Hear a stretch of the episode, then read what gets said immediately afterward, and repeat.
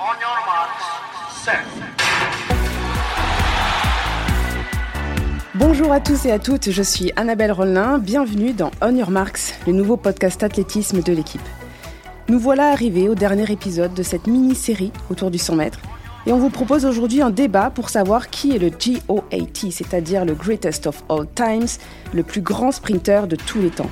On connaît ce genre de débat au tennis, Roger Federer, Nadal, Djokovic, au basket, Michael Jordan, LeBron James, Kobe Bryant. Oui, vous les avez peut-être déjà eus, ces débats. Nous, avant les jeux, on a voulu jouer aussi, à comparer Carl Lewis, Jesse Owens, Usain Bolt. Je vous entends déjà trépigner. Comment peut-on comparer de si grands athlètes qui ont évoqué à des époques si différentes? Ben, Mes invités d'aujourd'hui ont tous leur petite idée sur la question et vont nous la faire partager. J'ai la chance d'être entouré de Nicolas Herbelot, reporter pour l'équipe. Merci d'être avec nous, Nicolas. De rien. J'accueille Jean-Philippe Leclerc, directeur adjoint de la rédaction de l'équipe, qui a couvert 5 JO d'athlètes sur l'athlète. Pardon. Bienvenue, Jean-Philippe. Bonjour. Et enfin, on retrouve notre spécialiste, l'ancien recordman de France du 100 mètres, Ronald Pognon. Bonjour Annabelle. Messieurs, j'espère que vous avez préparé vos arguments. À vos marques. Bon, vous l'aurez compris, aujourd'hui c'est très sérieux. On va débattre autour d'une question à laquelle on est tous tentés de répondre, Usain Bolt, à savoir qui est le plus grand spécialiste de sprint de tous les temps. Mais est-ce que c'est si simple que ça? Nous, on pense qu'il y a match, au moins avec Carl Lewis. Moi, je dirais aussi au moins avec Jesse Owens. Euh, je pense qu'on peut pas, on peut pas dissocier Owens. Euh, après, la, la, grande injustice des, des temps, euh, ou la grande justice, selon le point de vue où on se place, c'est le professionnalisme. Mmh. C'est-à-dire que le, le, le, problème de Jesse Owens, c'est que le, le, pauvre, il a pu disputer les Jeux olympiques qu'une fois. Un, parce qu'effectivement, c'était l'amateurisme, et deux, parce que les Jeux suivants étaient censés se dérouler en 1940 à Tokyo et qu'il s'est passé deux, trois trucs et que du coup, ils n'ont pas eu lieu. Mais, euh, mais on, donc, on n'a pas pu, en fait, toutes ces générations, toutes ces générations-là, je dirais, euh, pré-Lewis, on, on, les a vus uniquement sur une Olympiade. Euh, donc des, des, sprinters comme Owens, comme Bob Eyes, comme Jim Hines, ça aurait été intéressant de les voir quatre ans plus tard. Euh, ou même 8 ans plus tard, ou même 12 ans plus tard, puisque Carl Lewis, il fait les jeux de 84, 88, 92, 96, même si en 96 il est plus, il est plus sur le sprint, mais on aurait aimé voir ces grands champions sur plusieurs, euh, sur plusieurs Olympiades. Donc c'est un peu injuste, effectivement, de les comparer à des champions de l'ère professionnelle qui, eux, ont pu disputer plusieurs jeux et, et, et multiplier les chances de, de, de, réaliser des exploits. Ouais, la longévité, c'est un des critères euh, importants dans ce débat, c'est-à-dire que, comme vous l'avez dit, Carl Lewis, euh, c'est quatre Jeux Olympiques, euh, Usain Bolt, c'est trois, euh, Jesse Owens, effectivement, part avec un, un, désavantage. En plus de ça, quand il rentre de, de, de, Berlin, il doit travailler, il doit trouver un mmh. job. Et, ça, été l'ordinaire. Les grands sprinteurs américains, ils étaient champions olympiques, ils rentraient aux États-Unis, il fallait qu'ils trouvent un boulot, et c'était pas toujours des boulots en plus euh, euh, fantastiques. Hein. C'était pas, euh, on les attendait pas avec des, situations extraordinaires. Donc, donc c'était une, une, génération, des générations qui ont dû, qui ont dû travailler après l'athlétisme. Nicolas Herbelot, vous êtes l'auteur d'une biographie du Shane Bolt. Alors on aimerait bien savoir si vous allez voter pour lui dans ce débat. si l'on retient les critères euh, les plus objectifs, qui sont ceux des palmarès, euh, ceux des records, euh, ceux de la trace laissée en termes de showman, de d'intérêt porté à l'athlétisme par des gens qui ignoraient tout de l'athlétisme. Il a quand même beaucoup, beaucoup, beaucoup, beaucoup, beaucoup, beaucoup, beaucoup de qualités pour être ce fameux plus grand sprinter de tous les temps. D'autant que moi, je pense que euh, Carl Lewis, qui a été un formidable sprinter, était euh, n'était pas le sprinter. Et il se qualifiait d'ailleurs lui-même comme un sauteur en longueur qui allait vite. Et je pense que Carl Lewis est le plus grand athlète de tous les temps. Euh, Bolt, pour moi, oui, est le plus grand sprinter de tous les temps. Mais je retiens effectivement l'injustice des époques. Euh, je pense que ce qu'a fait euh, Jesse Owens à Berlin, ce qu'il a fait dans un contexte en plus, qui était quand même un contexte de nazi, c'est fantastique à l'échelle de l'histoire et pas seulement à l'échelle de l'histoire du sport. Il a laissé une trace dans l'histoire tout court. Et puis quand euh, Jean-Philippe disait qu'avant Carl Lewis, effectivement, euh, les, athlètes étaient éphémères, amateurs, et, ensuite, en général, partaient sur du foot US, ou du, le plus souvent sur du foot US, mais parfois sur d'autres sports professionnels. Effectivement, moi, j'ai un, manque immense par rapport à Bob Eyes qui était un, athlète invraisemblable de puissance qui courait sur de la cendrée euh, en 64 à Rome et euh, dont j'aurais vraiment aimé voir le potentiel sur des pistes en synthétique en gommant tous les défauts qu'il avait, qui étaient ultra nombreux, alors qu'en 64, sur de la cendrée, au couloir 1, il courait en 10,06 au niveau de la mer. Ronald, votre avis sur la question, vous situez plutôt dans quelle époque du siècle dernier? Alors, c'est vrai, c'est une très bonne question. Moi, j'aime bien euh, euh Jesse Owens. Pour ma part, Jesse Owens, c'est l'histoire. C'est l'histoire du, du, du, du, sprint, quoi. Euh, notamment euh, qu'il a, qu'il a couru en face des nazis. C'est vrai que Bolt, il a vraiment euh, créé la surprise, redoré un peu le blason des sprinteurs avec l'arrivée des sponsors pour l'athlétisme c'est euh, on va parler de Carl Lewis. Carl Lewis avait une très belle. J'aime pas trop l'image de Carl Lewis qu'il dégageait parce que je pensais il, dégage d'une image un peu hautain. Euh, tu, quand je me rappelle toujours que les enfants demandaient des autographes, limite ils pouvaient faire payer ses autographes, ce genre de choses. Euh, c'est vrai qu'il a eu pas mal de médailles olympiques et autres, mais c'est pas, pour ma part, c'est pas l'image que moi je vais euh, me rattacher à lui. Voilà, je, je puisse me rattacher par rapport à, à un Jesse Owens ou un ou un Bolt.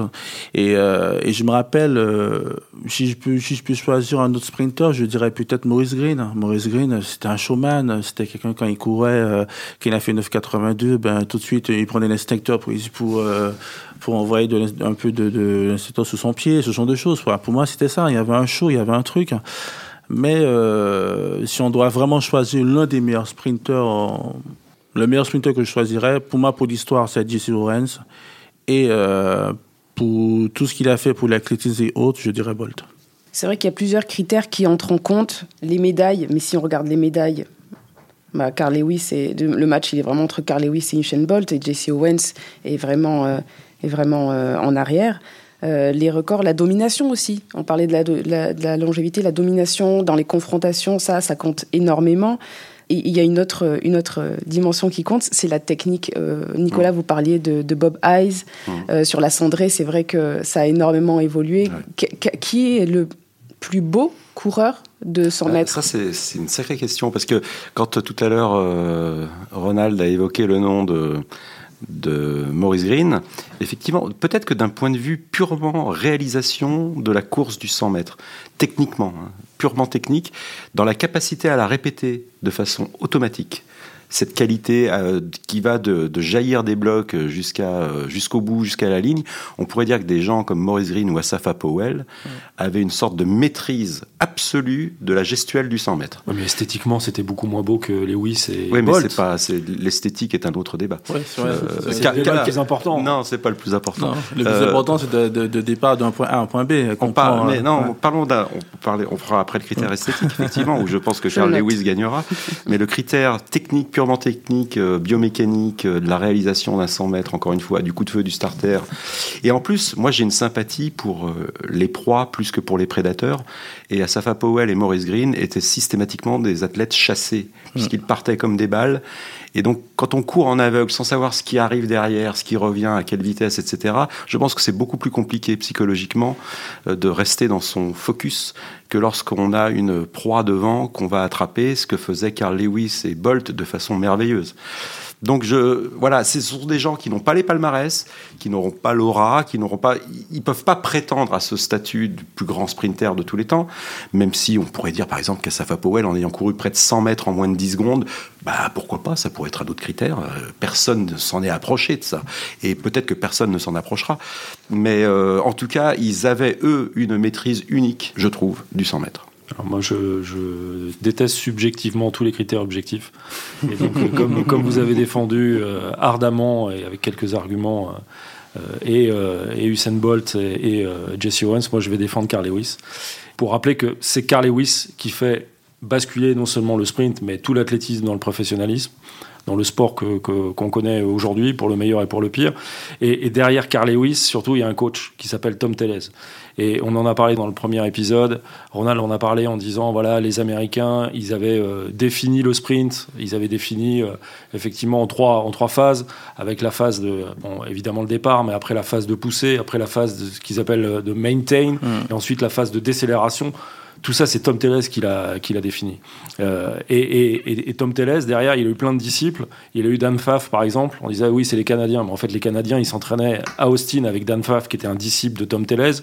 On disait, oui, les Jamaïcains. Mais les Jamaïcains, ils n'avaient pas inventé grand-chose. C'était aussi des, disciples de Tom Tellez. Donc, c'est à travers Lewis, Tom Tellez, le Santa Monica Track Club, que, le, sprint est passé. Euh, à, la modernité, mhm. euh, avec des excès, évidemment, mais, mais, mais aussi techniquement, ils ont tout défini. Même quelqu'un comme, euh, Dieu sait s'il était controversé, c'est la même époque, c'est euh, Ben Johnson, mais il avait un entraîneur qui s'appelait Charlie Francis, qui était aussi un technicien incroyable. C'était un dopeur en chef, voilà.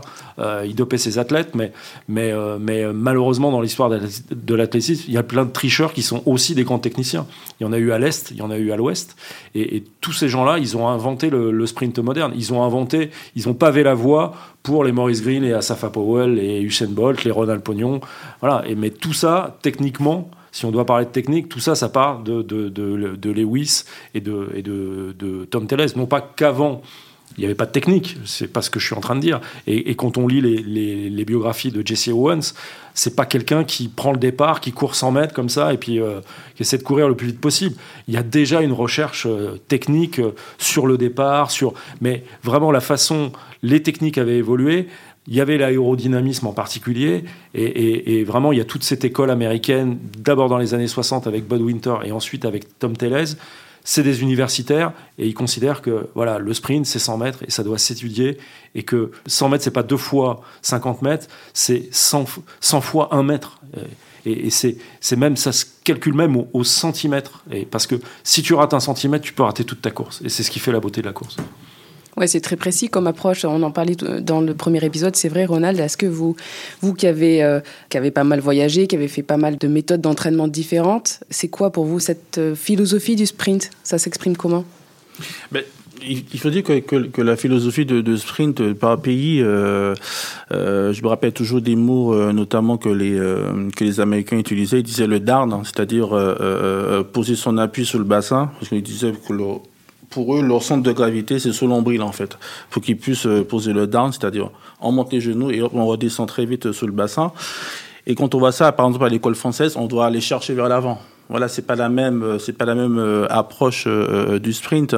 Et aussi scientifiquement, scientifiquement, l'école française, ils ont fait des études avec des sprinteurs qui courent en 10-40, voire en 10-50 à l'époque.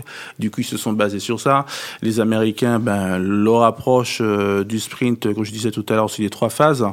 Et quand on prend l'exemple de Maurice Green, pour moi, Maurice Green, c'est un très bel exemple d'un vrai sprinter. Parce qu'à l'époque, il, a, battu le record du monde, Maurice Green, sur 60 mètres. Pour moi, c'est quelqu'un qui a un très bon départ. Oh, puis tout est naturel, c'est-à-dire qu'il va partir, il va pousser, pousser, comme si c'est un avion qui décolle, et jusqu'à la fin. Et pour moi, c'est pour le 100 mètres, c'est une très belle image. Et quand on voit euh, Carl Lewis, Carl Lewis, c'était plus quelqu'un qui avait euh, une, course qui courait comme comme comme si c'était un saut en longueur. Alors du coup, le saut en longueur, il va, il a pas vraiment la foulée du sprinter. Du coup, il a une élégance. Hein. Mais euh, c'est vrai que ça l'a permis d'aller vite.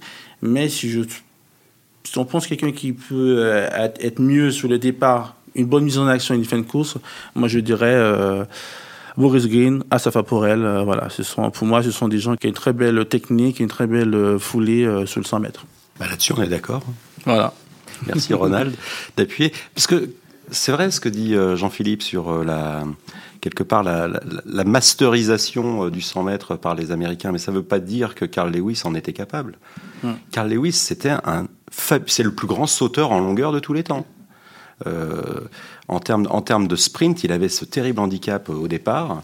Euh, s'il avait travaillé que le sprint, il le travaillait très peu. Hein.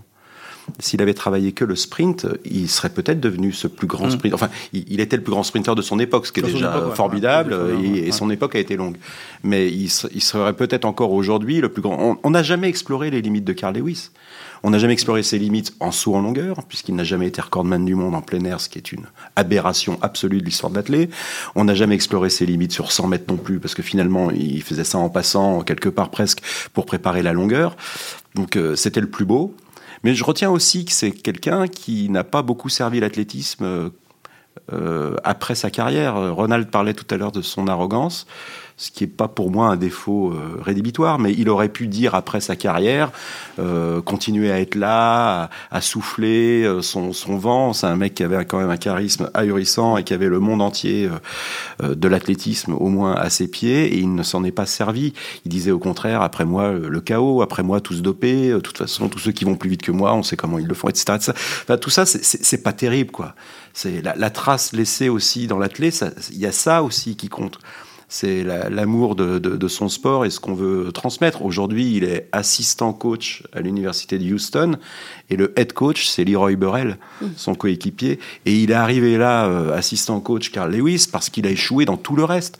Il voulait plus de l'athlète. Lui, il voulait devenir une star du cinéma, ça a été bidon. Il voulait devenir un homme politique, euh, ça a été bidon. Euh, il a, tout ce qu'il a tenté par ailleurs a été bidon. Et il a, il a raté finalement cette reconversion parce qu'il aurait pu tirer l'athlétisme vers le haut pour des décennies. C'est le, moi, c'est le, seul reproche que je lui ferais. Mais que fait Bolt aujourd'hui? Qu'a fait Bolt depuis sa, sa, retraite? Il est tôt là, il est tôt. Oui, il est tôt, mais on va voir. Bah, euh, déjà, il a fait un enfant. Euh, il y a eu euh, deux années de confinement. et Bolt, il, est, il sera toujours disponible pour parler d'athlètes et pas pour dire oh là là, ils sont tous dopés. Après, je pense que Lewis, il y avait une impression visuelle où en fait, je me souviens, les commentaires, c'était toujours ah là là, il a raté son départ. Oui, mais euh, il avait aussi des segments, il avait aussi une mise en route qui était forcément plus compliquée que les autres. Et après, la deuxième partie de course, c'était Ah oui, il accélère, il accélère. Non, en fait, il accélérait pas, mais il gérait beaucoup mieux sa décélération que, que les autres. Et, moi, je trouve que revoir les, les, les, 100 mètres de, de Carl Lewis aujourd'hui, c'est un, un, bonheur. Pour moi, un des plus grands 100 mètres de l'histoire, c'est les championnats du monde de, de Tokyo 1991. Euh, c'est un 100 mètres absolument ahurissant. Donc, quand on regarde les temps aujourd'hui, on se dit Ah oui, ok, maintenant, euh, n'importe quelle sélection US, euh, jamaïcaine, ils vont plus vite. Mais l'impression visuelle, l'espèce de, de, de, On parlait de chaos, de, de, combat de boxe, c'est un, un 100 mètres absolument éblouissant. Et Lewis, il est, il est éblouissant euh, sur, sur ce 100 là Ces segments sont pas plus longs que ceux de Bolt. Et mm. Bolt, quand il bat le record du monde, sur les, au bout de, de 15 mètres, il est déjà en tête. Oui, mais la vraie aristocratie du, sprint, du sprint, du sprint, c'est sprint, sprinter longueur. longueur. Jacques Piacental l'avait très bien défini. Exactement, il a parfaitement raison. On, est d'accord, c'est de l'aristocratie. Et, je euh, et je préfère, je préfère euh, quelqu'un comme Lewis qui prend, qui a pris des mauvais départs, mais qui était aussi un sauteur en longueur absolument formidable, plutôt que plutôt que Bolt. Ouais, j'ai commencé par là. Pour moi, Carl Lewis est le plus grand athlète de tous les temps. Ouais. Pour moi, c'est indéniable. C'est indéniable. C'est Le sprinter, c'est 100 200 Est-ce que c'est 100, 200 On inclut les relais Est-ce que on considère que la longueur fait un peu partie du sprint? Ah, bah, ah, oui, alors là, on peut tirer très loin. Là. Oui, oui, oui, d'accord. Il faut s'entendre sur la définition. Il faut être précis sur la définition quand on veut décerner des titres va... comme ça. Ouais, c'est vrai, c'est vrai, c'est vrai. Et pour revenir, oui, euh, euh, les images, moi, de, de Carl Lewis, je les garde à jamais, effectivement, dans, dans l'œil. Mais je, je, de la même façon que quand Bolt gagne euh, à Pékin, euh, c'est absolument ahurissant. Quoi. Se frapper la poitrine comme ça, être des maîtres devant mm. tous les autres qui sont alignés derrière, c'est un extraterrestre et des terrestres. Euh, moi j'en garde une image peut-être la plus forte jamais, plus encore que Berlin l'année d'après, parce que malheureusement Tyson Gane n'est pas loin presque. Mais, mais cette image de, de, de, Pékin où il, il, bat le record du monde. Il bat le record du monde. Et il s'en fout complètement, il n'est pas là pour battre le record du monde. Et cette image-là, je pense qu'elle est quasi unique dans l'histoire du sprint. Ouais, c'est vrai qu'elle a énormément marqué et c'est. Elle, est fichée dans les dans les dans les dans les, dans les couloirs de, de l'équipe d'ailleurs. Surtout nous nous qui sommes journalistes, euh, on est souvent euh, sceptiques. Euh, c'est vrai qu'il y a toujours quand même le, soupçon du dopage et, et, en fait. Il y, a, il y, a, toujours un moment à la fin d'une course, mais c'est vraiment c'est moins d'une seconde là pour le coup où on y croit ou on n'y croit pas. Et, et c'est pas quelque chose, c'est pas rationnel. c'est il y a des perfs, je, je vais pas dire lesquels, mais j'ai vu des perfs extraordinaires dans un stade, mais quelque part, ça me mettait plus mal à l'aise qu'autre chose. J'y croyais pas, en fait. Et, euh, et voilà, j'avais pas le sentiment, je me sentais presque, des fois même, c'est un peu exagéré, mais je me sentais presque sale. Et, quand j'ai vu euh, le Bolt à, Pékin, euh, on était avec Nicolas, vraiment, alors que la, la, perf, sincèrement, on peut en douter aussi. Je veux dire, le temps, il est tellement stratosphérique, il, fait une telle, il a une telle marche par rapport aux autres et tout. On pourrait avoir des soupçons. Et pourtant, le, vraiment le premier sentiment qu'on ressent, c'était du bonheur de se dire c'est extraordinaire, c'est absolument incroyable. Et je me souviens, le lendemain, je suis tombé sur Jacques Piacentin. Et, Jacques, c'est vraiment quelqu'un pour qui j'ai le plus grand respect. Mais Dieu sait s'il a douté des performances des Américains, des, performances des, des, sprinteurs de l'Est, etc. Mais là, quand je l'ai vu, il avait un immense sourire. Et, et, lui, il avait passé un moment aussi absolument extraordinaire. Donc, je veux dire, après, j'en sais rien. Je veux dire, peut-être que peut-être qu'il y avait aussi du dopage. On n'en sait rien. Moi, je mettrais ma, ma main coupée sur absolument aucun aucun exploit. Mais on a ressenti avec avec Bolt une, une sensation comme ça pure qu'on n'a pas forcément ressenti avec mmh. d'autres sprinteurs, avec d'autres euh, d'autres performances, euh, voilà, sur des jeux assez récents. Et, et, et ça, ça, ça, je dirais, ça, ça n'a pas de prix. Ouais, il avait cette capacité quasi unique d'apporter du bonheur. Ouais, c'est ça. Bolt, c'est du bonheur c'est quand même formidable, quoi. C'est-à-dire qu'il fait, il fait se lever un stade avant même que la course ne commence parce qu'il a ce, show dont vous avez parlé déjà. Euh, qui est unique, euh, qui est, il amène de la rigolade là où c'était des, boxeurs euh, qui tiraient la langue, c'était Maurice Green, on roulait des biceps et tout. Lui, il joue avec le public, il joue avec les bénévoles, il joue, il joue avec ses adversaires aussi pour sa plus grande réussite, mmh. parce qu'il les amène effectivement dans un domaine qui n'est pas le leur. Et, mais il transmet un truc, quoi. Il transmet un truc, et effectivement, c'est de l'émotion, c'est de la joie. On se, quelque part, on s'en fout du chrono, alors qu'ils sont absolument sidérants, quoi. Ça, c'est, ça, c'est une c'est un don. C'est un don. Et très peu l'ont eu, quoi. Et même Carl Lewis, qui apportait un, un, une joie, mais de l'œil. Enfin, je veux dire, y a, encore une fois, il n'y a rien de plus beau que Carl Lewis. Euh, mais il apportait pas ce bonheur-là. Il n'était pas dans le partage du bonheur. D'ailleurs, en général, il y avait un autre truc à faire tout de suite derrière. Hein. Il, faisait un saut de calife, une, une, série de 200, et je repartais et machin et tout. Et il frustrait pas mal les gens à cause de ça dans, dans l'échange, quoi. Qu'il n'avait pas bol, c'était vraiment de l'échange. Mais c'est le côté jam, quoi. Jamaïcain, euh, voilà, la musique, on danse. Euh, il y avait pas, on pouvait pas imaginer un 100 mètres de Bolt sans qu'il danse, quoi. C'est quand même absolument génial, ça. En ça, ça Bolt a complètement révolutionné, en fait, le, le monde du 100 ouais. mètres. Oui, oui, parce qu'on on sortait d'une génération euh, qui était vraiment dans le combat. Quoi. Les pitbulls. Les pitbulls, ouais, exactement. Ouais. Dont certains étaient d'ailleurs dans le même enclos ouais. parfois euh, chez, chez, John Smith, chez John Smith euh, à Los Angeles, ce qui devait promettre des séances d'entraînement assez fabuleuses. Mais oui, on sortait d'un univers qui était très marqué par euh, cette prise de possession psychologique de gagner le truc avant quelque part déjà, de le gagner euh, en, en, je pense que Ronald pourrait oui. raconter peut-être ce qui mmh. se passe parfois dans les, euh, dans les, dans les chambres d'appel, parce que ça doit être assez extraordinaire comment il se comportait, ça je te le laisserai raconter, tu l'as vu de tes yeux, mais c'était vrai aussi avant le départ, euh, dans son couloir, la façon par exemple, moi je me souviens Bolt me racontant par exemple qu'il avait la première fois qu'il court contre Gatlin, ou une des toutes premières, Gatlin était dans le couloir d'à côté, c'était un petit meeting en Croatie à Zagreb, et Gatlin passe devant lui et crache dans son couloir. Mmh à Bolt. Et il me dit, mais je me suis dit, mais, mais qu'est-ce qu'il a? Mais, pourquoi? Quoi Voilà, pourquoi? Est-ce qu'on a besoin de se faire ça quoi? Et d'ailleurs, ça l'a toujours fait marrer, parce qu'après, ils ont eu quelques années quand même en commun avec Gatlin. Ça l'a toujours fait marrer que Gatlin, une fois que c'était terminé, Gatlin, euh, qui est un, type formidable, hein, par ailleurs, attention, hein, assez brillant et tout, que Gatlin lui dise euh, Ah putain, quelle course, c'est génial et tout. Il dit ben, Maintenant, il veut être mon pote. et tout à l'heure, il crachait dans vos couloirs C'est quoi ces conneries? Parce qu'il n'avait pas, cette approche-là. Mais parce que la sienne lui convenait aussi. Attention, hein, on est bien d'accord là-dessus. Ça devait être déstabilisant pour, pour les athlètes comme vous, Ronald, à l'époque avec Usain Bolt. Ben, c'est vrai que, que de, dans, euh, dans, euh, dans, dans, la chambre d'appel avec euh, Usain Bolt ou même euh, Kim Collins, hein, Kim Collins, pour moi, c'est l'athlète le, le, plus insupportable en chambre d'appel. C'est celui qui va arriver avec son djembé, celui qui va sortir sa baguette de pain de, de 46 cm qui va manger devant toi. Euh, après, il y a des Américains comme euh, Maurice Green qui va arriver dans la chambre d'appel, qui vont faire, qui va rouler des mécaniques. c'est Tyson Gay qui va être le visage fermé, qui va te regarder longtemps. Voilà, c'est ça. Mais c'est après, c'est le jeu, c'est la chambre d'appel. Il faut savoir euh, détecter euh, euh, qui fait quoi, euh, qui, qui va vouloir impressionner l'autre, les autres. Par exemple, Jason Gartner, ben, c'était pratiquement le souffre-douleur de tout le monde. Quoi. Jason Gartner, c'était l'athlète qui a le visage d'ange et que derrière, que, que tous les autres sprinteurs charriaient. Quoi. Kim Collins charriait souvent Jason Gartner avec, par rapport à son visage. Quoi. Et c'était ça, c'était ça le jeu. Mais après, c'est un jeu aussi une fois qu'on a une fois qu'on a connu ce jeu là on peut c'est une bonne ambiance aussi parce que ce sont des ambiances que moi que j'essaie de toujours de, de m'en souvenir de ce genre de choses quoi.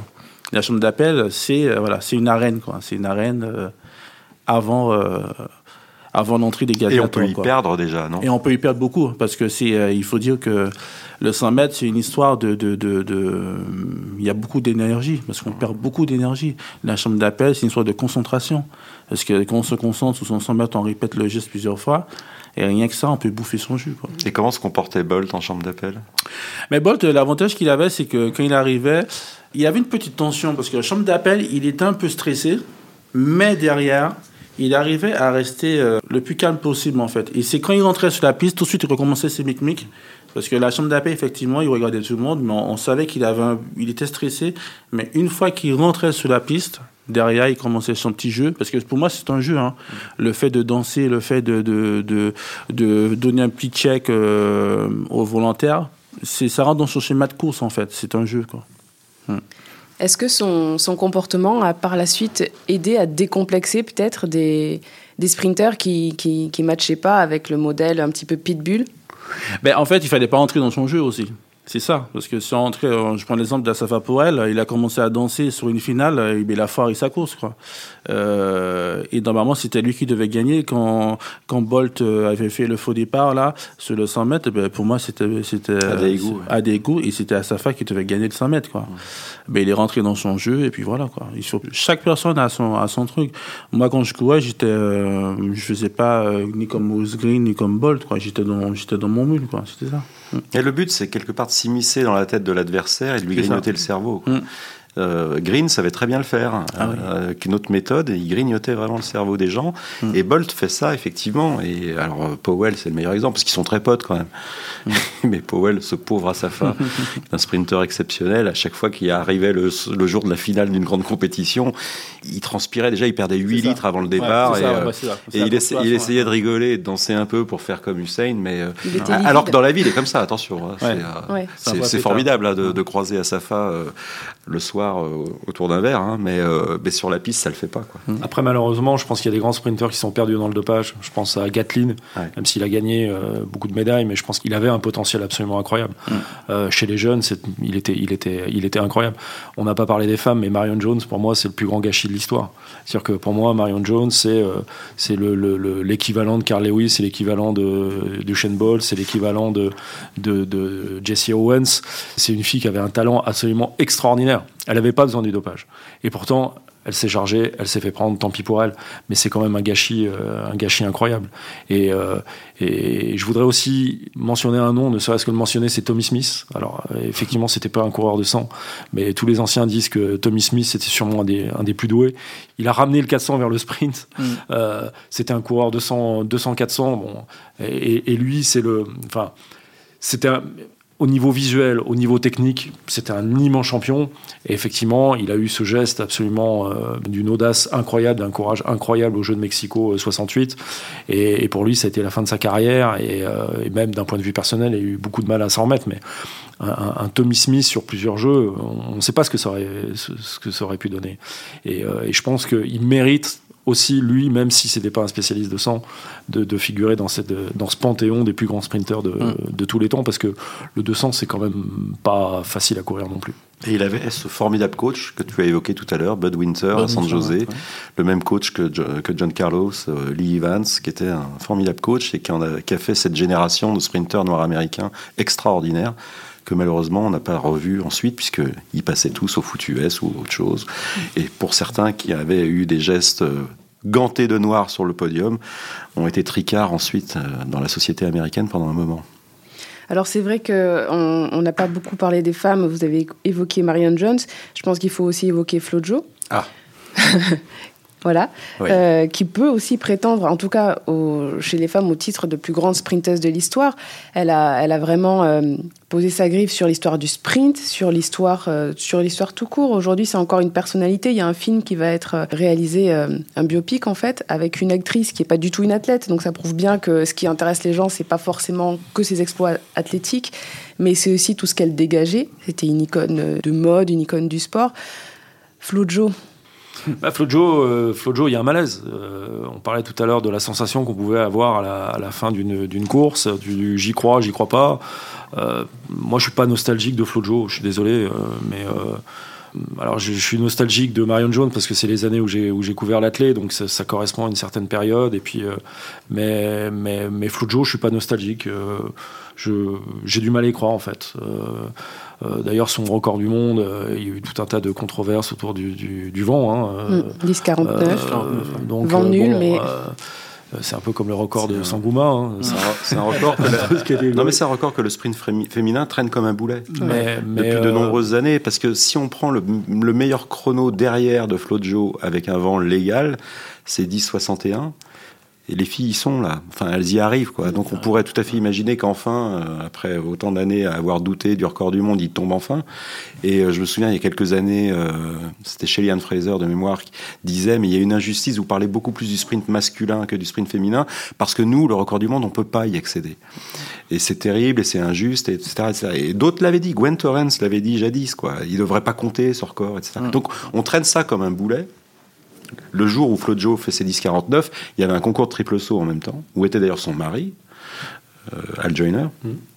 Et euh, il y avait des vents, plus 4-5, euh, plus 3, etc. Enfin, en gros, euh, il n'y a que eu un instant sur deux séries de 100 mètres où l'anémomètre a affiché zéro. Quoi. Mais il y avait un ZEF à Indianapolis absolument incroyable. Au moins, on aurait été débarrassé de ces 10-49, faute d'être débarrassé des autres doutes. Euh, on pourrait regarder un peu plus, euh, de façon plus intéressée presque, les chronos du 100 mètres des filles. Quoi. Euh, ça, ça nuit à ça. Après, franchement, la façon dont Flojo courait, c'est exceptionnel. En 88, hein. Parce que auparavant, et c'est là qu'est tout le malaise, c'est que entre 87 et 88, ne serait-ce qu'entre ces deux années-là, un Mm. c'était pas un perdreau de l'année en 88. Il y a eu un changement physiologique ahurissant. De morphologie, De morphologie, muscles, ouais, ouais. incroyable entre 87 et 88. Elle a changé d'entraîneur. Changer d'entraîneur, est- euh, puisqu'elle était avec Bob Kersey. Et euh, Mhm. Kersey est plus son entraîneur en, en C'est 88. son- C'est d'ailleurs son mari qui la coach. Et puis il y a- il y, a quand même eu des, des témoignages. Moi, je me souviens avoir interviewé son, son ex-mari, voilà, qui, euh, qui racontait, euh, oui, qui racontait des choses euh, pas très, pas très catholiques. Quoi. Donc, euh, donc, euh, mais après, c'était, c'était. C'est ça le problème de, de, l'athlète pour le grand public. Ça se résume euh, souvent à euh, dopé, pas dopé, euh, euh, et puis un, âne qu'on transforme en, cheval de course grâce au dopage. Mais c'est beaucoup plus compliqué que ça. Les, sprinteuses de l'Est, par exemple, du, du 100 au, au 400, euh, c'était des formidables techniciennes. Euh, Jacques Pierre Sinta, c'est pareil. Il allait voir les. Il savait que les, les, les Allemandes de l'Est étaient, étaient dopées, et pourtant, il allait avec sa caméra. À l'époque, c'était pas, c'était le pré-caméscope même. Il allait avec sa caméra pour filmer les échauffements, parce que parce que c'était des formidables techniciens. Ils, ils- pensaient l'athlétisme de façon euh, scientifique. Hélas, ils le pensaient aussi de façon médicamenteuse, mais ils le pensaient vraiment de, de, de, façon, euh, de façon scientifique. Donc, euh, euh, Flojo, euh, c'était une formidable sprinteuse. Elle avait une, elle avait une formidable technique, mais, mais, mais au moment de franchir la ligne, moi, je, enfin, je sais pas, je, je, j'y crois pas. C'est, c'est trop, trop beau pour être vrai. Après, euh, Annabelle, vous parliez tout à l'heure de, de la trace qu'elle a laissée aussi en tant que personnage. Euh, Elle était glamour, elle était belle. Euh, elle avait ses ongles peints, ses combinaisons à moitié, avec une seule jambe Oh, fuselée qu'elle se faisait elle-même, qu'elle changeait entre chaque série. Elle en avait plein de couleurs. Enfin, elle avait un truc qui aujourd'hui encore, chez Kerry Richardson, c'est ça. C'est les cheveux de Flojo, c'est les ongles de Flojo, c'est les euh, c'est- et c'est d'ailleurs accessoirement un peu la façon de courir de Flojo, euh, ce qui est ce qui est assez euh, fascinant. Mais elle a ça, elle l'a- elle l'a- elle l'a laissé. Et après, il y a, je pense, dans la culture euh, du sport, du sport américain, les années 80 et probablement les Jeux de Séoul ont été les jeux les plus dopés de l'histoire. Peut-être. C'est largement possible. Donc il y a aussi ce truc de se dire bon, c'était cette époque-là, voilà. Peut-être ils étaient tous dopés finalement. Euh, elle courait contre des filles de l'Est qui étaient tout aussi dopées qu'elle, euh, etc. etc. C'est c'est très triste pour les Françaises accessoirement. Euh, mais euh, retenons, retenons le reste, quoi. Et, euh, et si on se souvient bien, alors on va me dire que Marion Jones a été attrapée pour dopage, mais Jones, elle voulait battre les chronos de. de C'était Flojo sa référence. Les filles d'aujourd'hui, c'est Flojo leur référence quand même. Toujours. Donc, donc y a, on- elles arrivent à déconnecter quelque part le, le côté sulfureux. qui entourait euh, les doutes qui entouraient les performances de Flojo, de la personnalité de Flojo, qui était euh, unique. Ça, de ce point de vue-là, c'est indéniable, unique. C'est vrai que quand on a un débat autour du, du 100 mètres, euh, Au plus haut niveau, c'est difficile de se séparer du dopage. Mais euh, bah, je pense qu'on a fait le tour. Oui, on a Oui. parlé de, de- de- de tous ceux que. On n'a oublié personne. Non. Personne des grands en tout cas. Euh, C'était fort intéressant. Euh, Ronald, Nicolas, Jean-Philippe, je vous remercie d'avoir été avec moi pour le dernier épisode de cette mini-série autour du 100 mètres que vous pourrez retrouver sur le site L'équipe. Merci à tous et je vous dis à très vite.